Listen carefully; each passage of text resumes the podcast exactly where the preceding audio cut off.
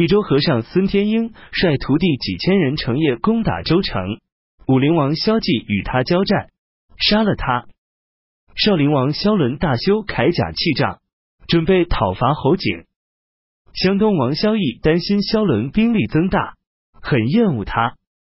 八月甲午十七日，萧绎派左卫将军王僧辩、信州刺史鲍全等率领水军一万人东赴江州、颍州一带，声言是为了抵抗任约进犯，而且说要迎接少陵王萧伦回江陵，准备把襄州授给他。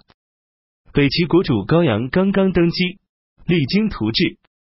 赵道德为了私事，派人暗暗投书求助于黎阳太守清河人房超。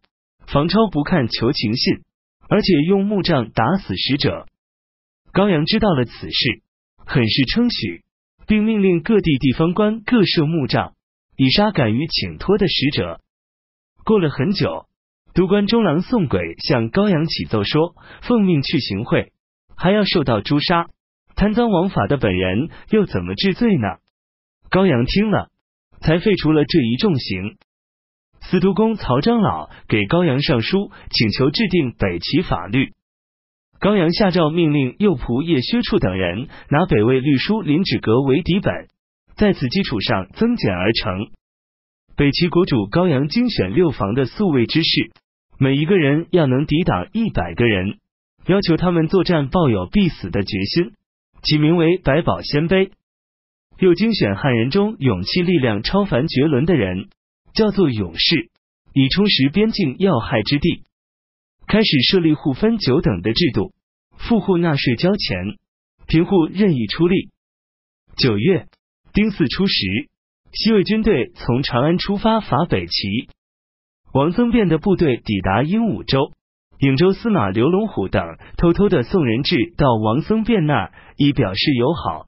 少陵王萧伦听到此事，派他的儿子威正侯萧三千三百九十率兵去攻打他们。刘龙虎兵败，逃到王僧辩那。萧伦写信责备王僧辩，信里说：将军前年杀了人家的侄儿萧玉，今后又讨伐人家的兄长，这样去邀功求荣，恐怕天下之人都不会允许的吧？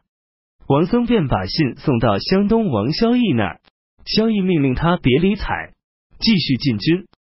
辛酉十四日，萧伦把他的部下集中在西园，泪流满面的说：“我其实别无所图，一心只想消灭侯景乱贼。湘东王常常以为我要和他争地位，于是就被他兴兵讨伐。今天如想坚守城池，则储存粮食的道路已经断绝；想作战，则一笑千古。”无缘无故被俘受缚，是我无法接受的。我还是逃往长江下游避避风头吧。萧伦部下的壮士争着请求出战，萧伦不允许他们妄动，终于与萧三三九零登船，从颍城北门逃走了。王僧便进占了颍州。萧绎任命南平王萧克为尚书令，开府仪同三司，任命世子萧方诸为颍州刺史。王僧变为领军将军。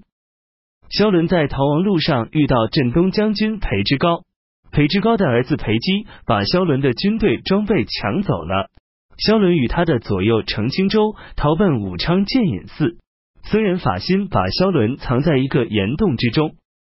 萧伦的长史为质、司马江律等听说萧伦还活着，驰马前往迎接他。并游说北江州劫欺诈以自保的流民为萧伦提供粮草兵器。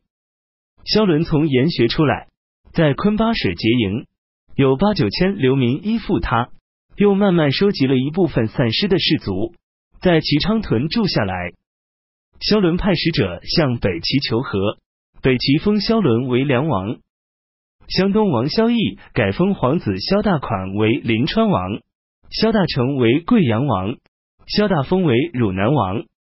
癸亥十二日，西魏军队进至潼关。庚午十九日，北齐国主驾临晋阳，命令太子殷住入凉风堂，坚守国都。